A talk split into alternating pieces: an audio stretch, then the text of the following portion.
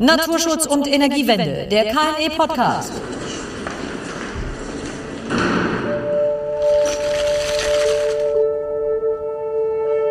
Das Kompetenzzentrum Naturschutz und Energiewende konnte auch für sein diesjähriges Jahrbuch K20 äh, internationale Beiträge einwerben.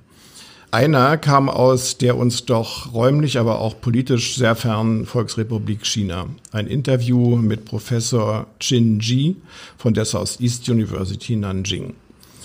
Herr Krieger, du hast das Interview geführt. Wie kam es dazu? Wer ist Professor G und worum geht es in seinem Beitrag?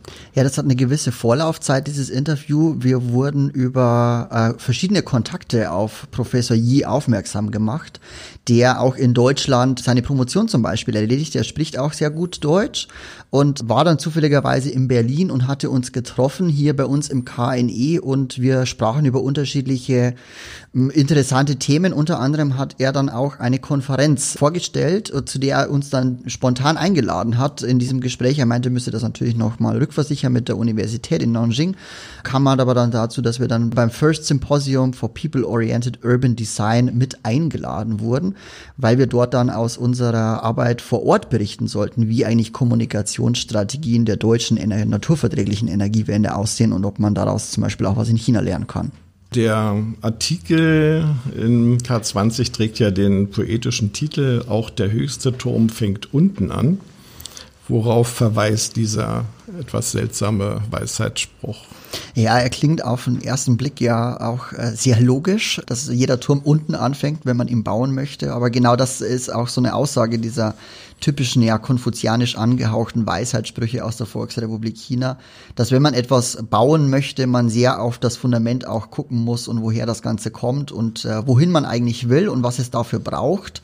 Äh, so ist dann eben auch dieser Artikel, der so ein bisschen äh, das Fundament beleuchtet, auf dem die chinesische Energiewende steht, ohne zu sehr dann ins einzelne Detail zu gehen, also einen groben Überblick eigentlich gibt, wo China sich gerade befindet. Der Artikel ist uns ja anders gewesen, in diesem Podcast einmal einen kurzen Blick auf die Energiewende in China zu werfen. Äh, nähern wir uns diesem Thema. Zitat, unser Ziel ist, dass der Ausstoß von Kohlendioxid vor 2030 den Höchststand erreicht und wir vor 2060 Klimaneutralität erreichen. Das verkündete Chinas Staats- und Parteichef Xi Jinping kürzlich vor der UN-Generalversammlung per Videobotschaft. Was bedeutet es klima- und energiepolitisch, wenn China bis 2060 kohlendioxidneutral werden will? Ja, es ist ja schon, hat alle sehr überrascht, diese Aussage von ihm in der Klarheit, äh, vor allem auch diese Aussage zu bekommen. China hat sich ja äh, wie Europa auch und die USA damals 2015, bevor sie ausgestiegen sind, zu dem Paris Agreement bekannt, äh, was eben die Erderwärmung auf maximal 1,5 Grad Celsius begrenzen soll. Das war jetzt die erste konkrete Aussage, bis wann man denn dieses Ziel erreichen möchte, dann auf äh, chinesischer Seite. Das heißt dann eben, dass man bis 2060 die Nettoemissionen auf Null zurückführen möchte. Das bedeutet dann eben, wenn das China so umsetzt, dass man dadurch die globale Treibhauseffekte Effekte um circa 0,2 bis 0,3 Grad absenken könnte. Das ist der höchste Beitrag, der geleistet werden kann. China ist derzeit auch der höchste, der größte Emittent von CO2 in die Atmosphäre, was dann eben auch bedeutet, dass das ähm, knapp ein Drittel eben des Gesamtweltausstoßes an CO2 bedeutet und das natürlich eine, einen wahnsinnig äh, hohen Anspruch auch an die Energiewende in China jetzt stellt. Eine Besonderheit des kommunistischen Chinas ist ein Planungsregime von fünf Jahren. Welche Bedeutung haben diese fünf Jahrespläne nach deiner Einschätzung für die Entwicklung der Energiewende? Ja, es ist ja, was du schon in der Einleitung gesagt hast, äh, China agiert hier ganz anders, als ähm, es für uns eigentlich üblicherweise gewohnt ist. Es werden eben fünf Jahrespläne aufgelegt die dann unter unterschiedlichen Themen zum Beispiel stehen. Der aktuelle Fünfjahresplan, der 2021 bis 2025 läuft, hat das Thema Nachhaltigkeit als übergeordnetes Thema. Dann, wenn man wiederum in die Details reinguckt, finden sich die Positionen, die eben politisch zur Energiewende in China aufgeführt werden, unter dem ökonomischen Teil.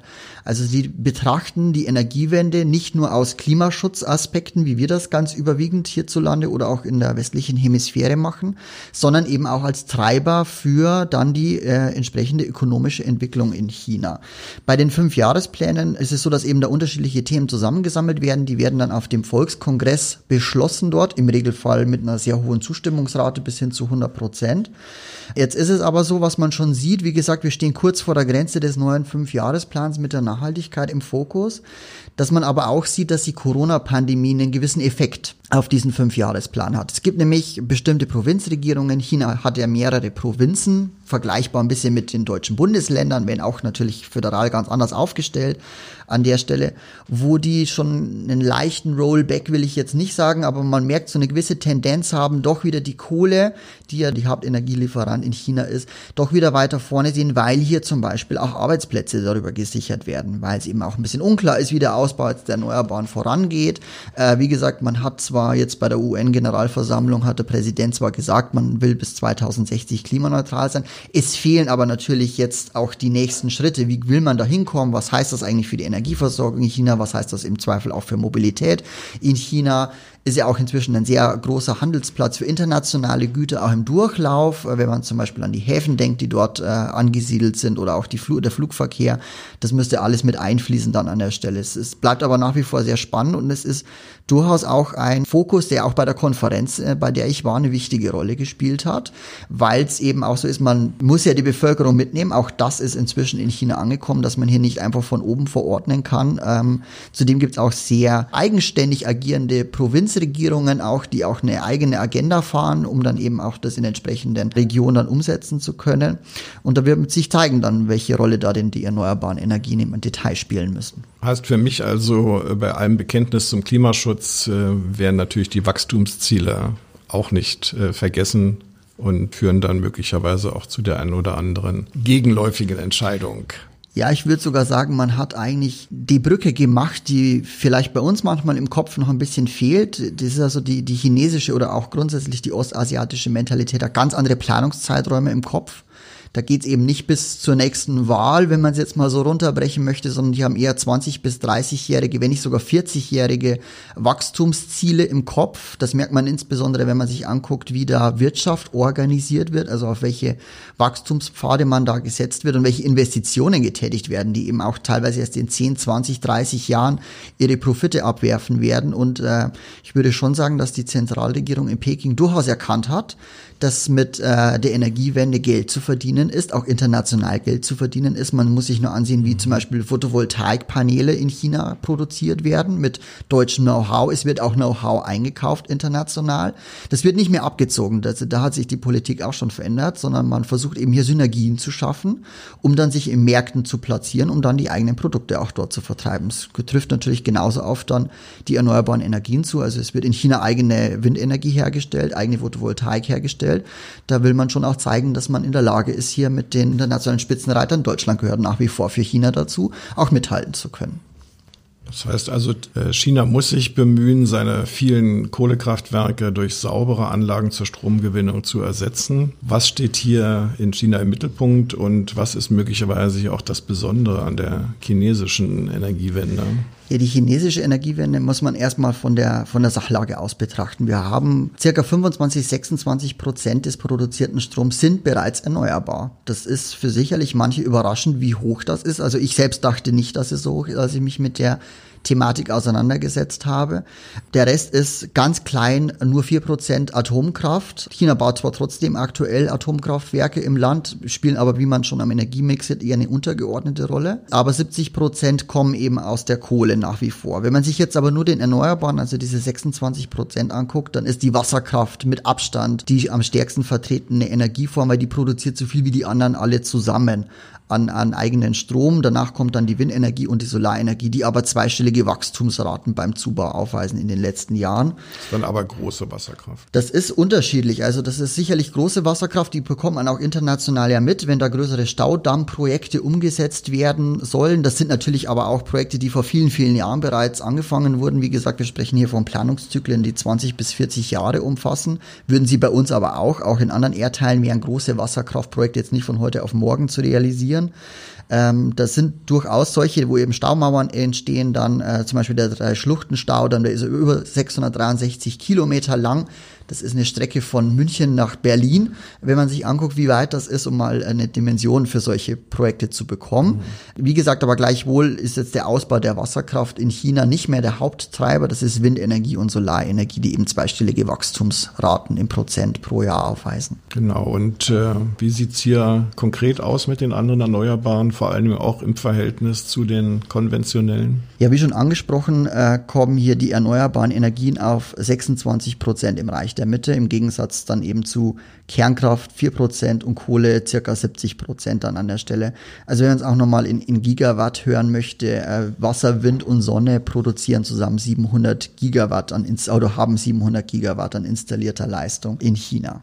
Wenn man jetzt die 700 Gigawatt installierte Leistung nimmt, dann muss man eben auch sehen, dass hier China die Nummer eins weltweit ist, was äh, die installierte Leistung an Windenergie angeht. Das ist schon beeindruckend. Seit kurzem sind sie das auch bei der Photovoltaik. Also das, die angesprochenen zweistelligen Zuwächse, die ich vorher mal kurz geschildert habe, das äh, zeigt auch inzwischen Wirkung, dass sie eben auch wirklich in, in installierte Leistung weit vor allen anderen liegen. Ist natürlich auch ein großes Land, ist immerhin das viertgrößte Flächenland der Erde mit äh, der meisten Bevölkerung weltweit. Wenn man sich aber anguckt, was auch der Staat hier investiert, also die reine Summe, die der chinesische Staat in die Erneuerbaren investiert, ist so viel wie Japan, die USA und die Europäische Union zusammengenommen. Hier sprechen wir schon über Milliarden, die investiert werden jedes Jahr in dieses Feld hinein. Aber man muss auch dazu sagen, auch die konventionellen wachsen trotz allem. Die größere Bevölkerung, größere Industrialisierung benötigt mehr Energie letztlich. Äh, eine stabile Energieversorgung ist der Haupttreiber für Industrialisierung. Ohne das geht gar nichts. Deswegen wird auch beim Kohlestrom zugebaut. Sind auch äh, fünf Prozent dazugekommen in den letzten Jahren. Und eben China baut weiterhin Kohlekraftwerke, eben auch Atomkraftwerke. Das muss man berücksichtigen. Also es ist nicht, es ist keine einseitige ähm, Investition in nur die Erneuerbaren, sondern es wird allgemein in den den Kraftwerkspark investiert. Das heißt, es wachsen die Erneuerbaren, aber die konventionellen wachsen auch, nur weniger schnell. Von unserer Sichtweise aus könnte man sagen, es ist ein bisschen paradox, weil wir versuchen ja, die Erneuerbaren zu nutzen, um die konventionellen damit abzuschaffen, was eben ganz klar den Klimaaspekt im Vordergrund hat. Bei dem Vorgehen äh, der chinesischen Regierung geht es darum, eine grundsätzlich stabile Energieversorgung zu gewährleisten. Wenn man jetzt vergleicht, wie viel sozusagen die installierte Leistung wächst, sieht man natürlich aber eindeutig schon einen Hang auf Seite der erneuerbaren Energien äh, womit jetzt nicht unbedingt die alten erstmal abgeschafft werden. Jetzt muss man aber sehen, Xi Jinping hat gesagt, ne, man möchte bis 2060 neutral werden. Das heißt, es muss auf jeden Fall jetzt auch begonnen werden, einen Ausstieg aus der Kohle und aus Atom dann letztlich vorzubereiten dann an der Stelle. Du hast jetzt schon mehrfach davon gesprochen, dass es auch Fortschritte bei der Photovoltaik gibt und man da sogar weltweit jetzt äh, Spitzenreiter ist. Auch in Deutschland erleben wir ja einen Boom bei der, beim Ausbau der Photovoltaik. Wie geht es konkret mit dem Ausbau der Photovoltaik in China voran? Ja, allgemein kann man sagen, dass äh, im ersten Halbjahr 2020 in China 11,5 Gigawatt an Photovoltaik zugebaut wurden. Ich habe jetzt auch vor kurzem noch gelesen, dass der zweitgrößte Solarpark der Erde, der größte steht nämlich in Indien, ans Netz gegangen ist mit einer installierten Leistung von über 2 Gigawatt. Also da sieht man schon, dass es fast ein Fünftel dessen ist, was insgesamt hier an, an im ersten Halbjahr dazugekommen ist. Zudem ist China auch dabei, neue Wege auch bei der Photovoltaik Photovoltaik zu beschreiten. In Deutschland gibt es ja auch ähm, Debatten über, wie kann man auch bestimmte Flächen zum Beispiel für die Photovoltaik erschließen, die bisher nicht dabei waren. Also sowas wie Gewässer, schwimmende Photovoltaik spielt in Deutschland jetzt momentan noch eine kleine Debattenrolle. In China ist man da auch schon weiter. Also man geht eben auch neue Wege, zum Beispiel auch bei der Agrarphotovoltaik. Hier hat man ein Pilotprojekt erstmal umgesetzt. Da hat man ein Randgebiet der Wüste Gobi, die liegt in der inneren Mongolei. Das ist eine sehr trockene Wüste, weil sie eben auch sehr weit von den Weltmeeren entfernt ist.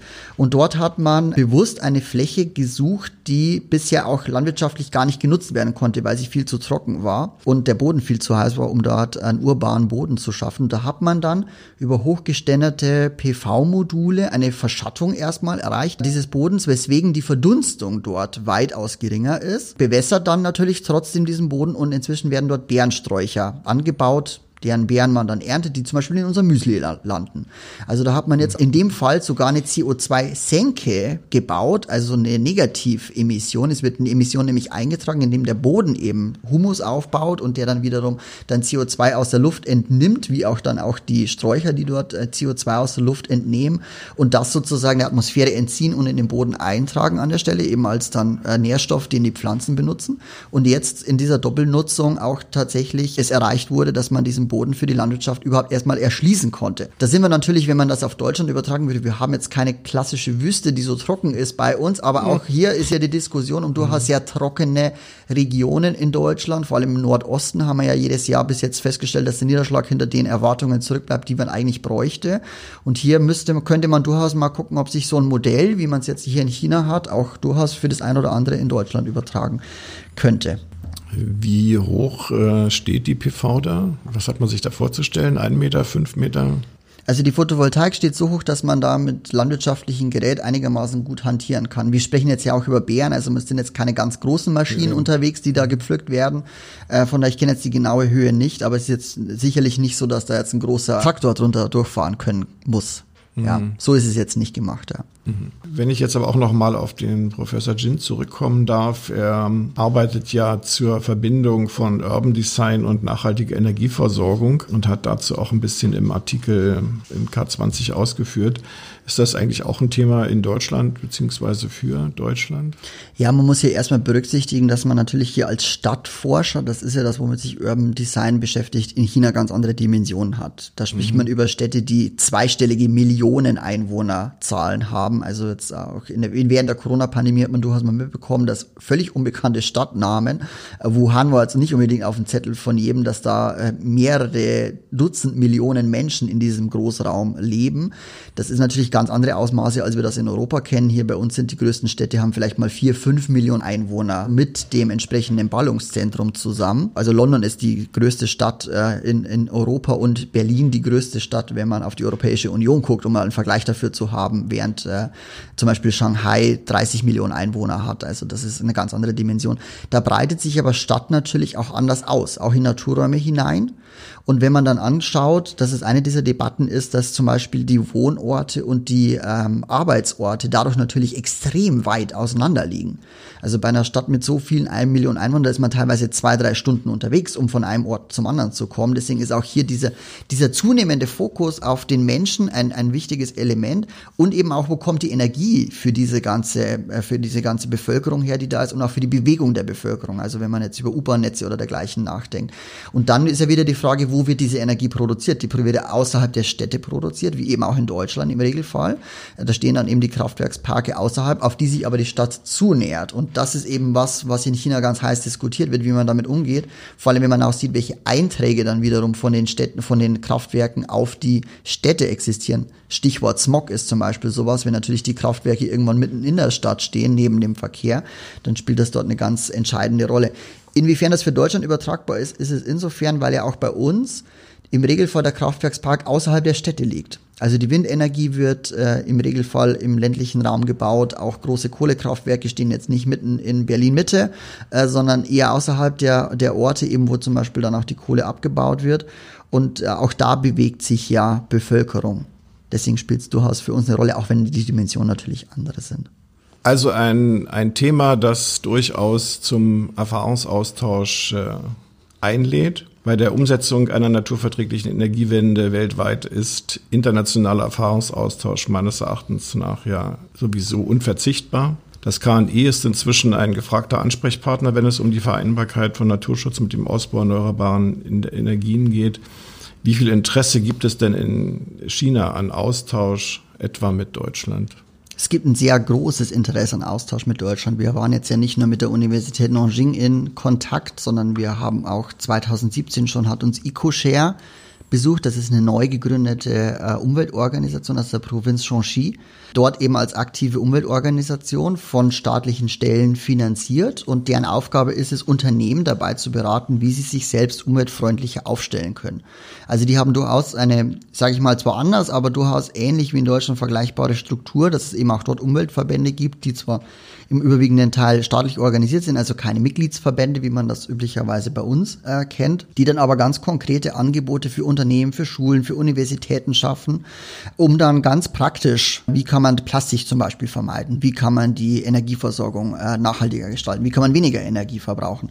Also mit solchen Fragestellungen beschäftigen sich die und die haben natürlich auch gesagt, sie fangen ja nicht bei Null an. Es gibt ja international bereits Vorreiterrollen. Deutschland wird als extrem grünes Land wahrgenommen, international gesehen, selbst von europäischen europäischen Nachbarn, die man dann eben auf solchen Konferenzen in China mhm. trifft die immer sagen, die Deutschen haben zwar nicht unbedingt die einfachsten Lösungen, mhm. was vielleicht auch gar nicht immer das Ziel ist, weil es sind komplexe Fragestellungen, vor denen wir stehen und da muss man eben auch verschiedenste Blickweisen einnehmen, um dann eine Lösung dann auch zu erarbeiten. Und das wird eben ganz gerne von den chinesischen Partnern dann auch aufgesogen, solches Wissen, wie wir da bereits vorgegangen sind. Umgekehrt muss man auch dazu sagen, dass natürlich auch wir sehr viel lernen in der Auseinandersetzung, gerade mit der anderen Kultur, weil man ja auch sieht, welche Fragestellungen manchmal dafür verbunden werden, vor allem welcher Fokus gelegt wird. Man hat manchmal so ein, so ein ganz bestimmtes Bild im Kopf, wie was sein müsste und man merkt dann, wenn man sich mit einer anderen Kultur auseinandersetzt, dass die ganz anders auf diese Problematik schauen, für die aber zum Beispiel das, das Problem viel virulenter oder weitaus weniger wichtig ist. Und dann lernt man auch sehr viel über sich selbst im Zweifelsfalle, wenn man sich dann mit auseinandersetzt und dann eben auch sieht, dass man zum Beispiel manchmal sehr komplexe Lösungen in Deutschland auch findet für, für Fragestellungen, die andernorts sehr viel einfacher diskutiert oder einfache Lösungen dafür gefunden werden sollen. Gleichwohl ist es aber so, dass man sagen muss, dass nur das auf dem internationalen Erfahrungsaustausch auch tatsächlich stattfinden kann, dieses auch aneinander ein bisschen abarbeiten. Was hat man für Positionen, für Sichtweisen, für Ideen, für Logiken auch dahinter, um mit bestimmten Fragestellungen umzugehen.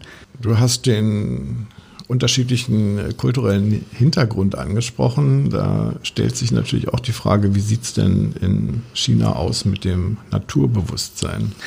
Gibt es ja auch kulturelle Unterschiede zu Deutschland? Vorhin habe ich schon mal kurz den Smog angesprochen, den es in den Städten gibt, die ich auch ganz live selbst erlebt habe, als ich vor Ort war. Und man sieht aber durchaus, dass es ein Bewusstsein dafür gibt, weil sobald sich Leute in der Öffentlichkeit bewegen, haben sie ganz oft, was man jetzt auch in Corona bei uns sozusagen sieht, diese Alltagsmasken auf, um sich einfach vor Staub oder vor Schmutzpartikeln zu schützen, die in der Luft unterwegs sind, Ruß eben überwiegend. Und was man aber eben aussieht, dass auch was dagegen getan wird. Zum Beispiel, ich bin über Shanghai nach, nach China gekommen und äh, dort ist es zum Beispiel nicht erlaubt, dass diese Mopeds, mit denen die allermeisten unterwegs sind, dass die mit Verbrennungsmotor betrieben werden. Die haben aber die ganz alten Mopeds alle genommen, haben den Verbrennungsmotor rausgebaut, eine Batterie reingestellt und einen Elektromotor gemacht, was dazu führt, dass das total irre aussieht, weil man hat im Kopf, das Ding müsste jetzt so klingen wie halt eine italienische Vespa, die um die Ecke kommt, ist aber ganz leise, weil nur ein E-Motor drin ist. Also man hat das Problem durchaus verstanden und versucht eben dagegen vorzugehen. Und dafür gibt es auch die entsprechende Infrastruktur?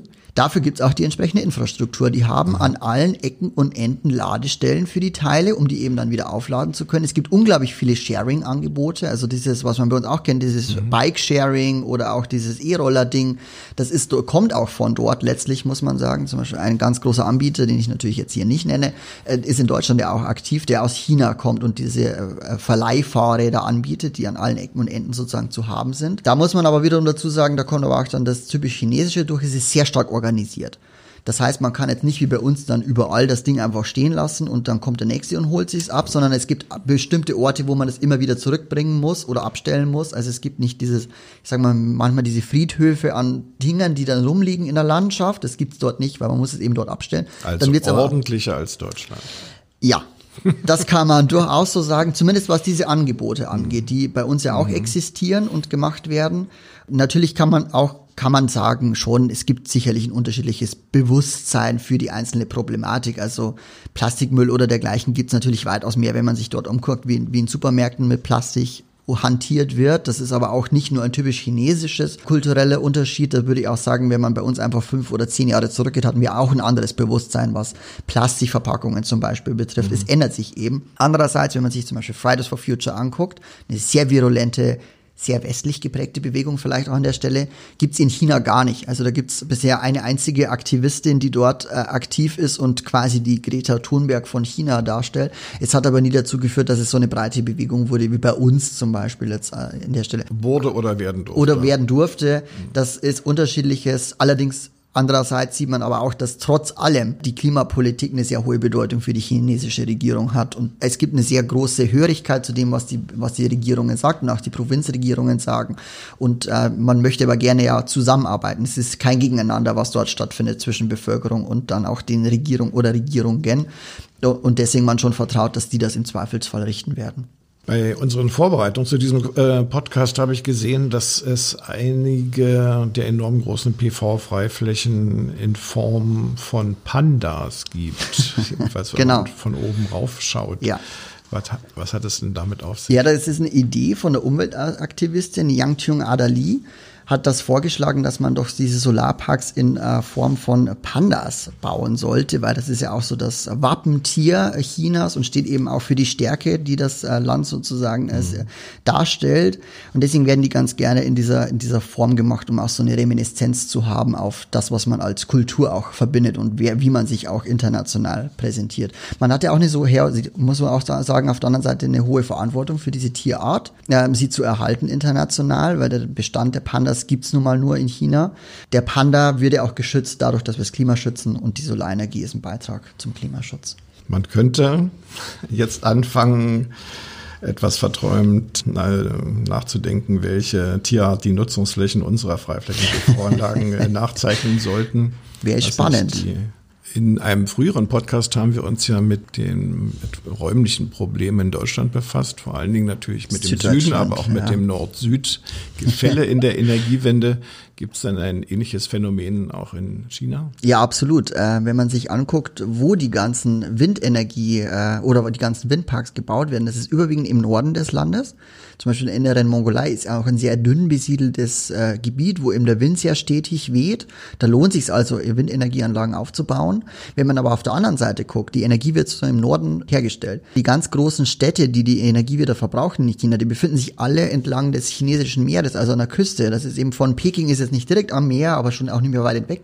Guangzhou, Shanghai, Hongkong bis Macau runter.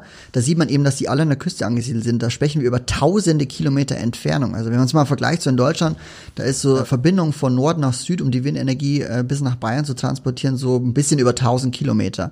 In China sprechen wir da über Entfernungen von 3000 Kilometern. Also die haben auch dieses Netzanschlussproblem, kennen die auch, haben aber natürlich durch die noch weiteren Übertragungswege auch nochmal physikalische Herausforderungen, die auch gemeistert werden müssen. Vielen Dank an Michael Krieger, der heute einen größeren Sprechbeitrag hatte. Aber jetzt heißt es auch für ihn. Das war's. Für heute. Apropos, äh, wer den Artikel noch lesen möchte, das Interview mit Professor Xin Yi von der Southeast University Nanjing, der findet das auf unserer Internetseite www.naturschutz-energiewende.de. Tschüss.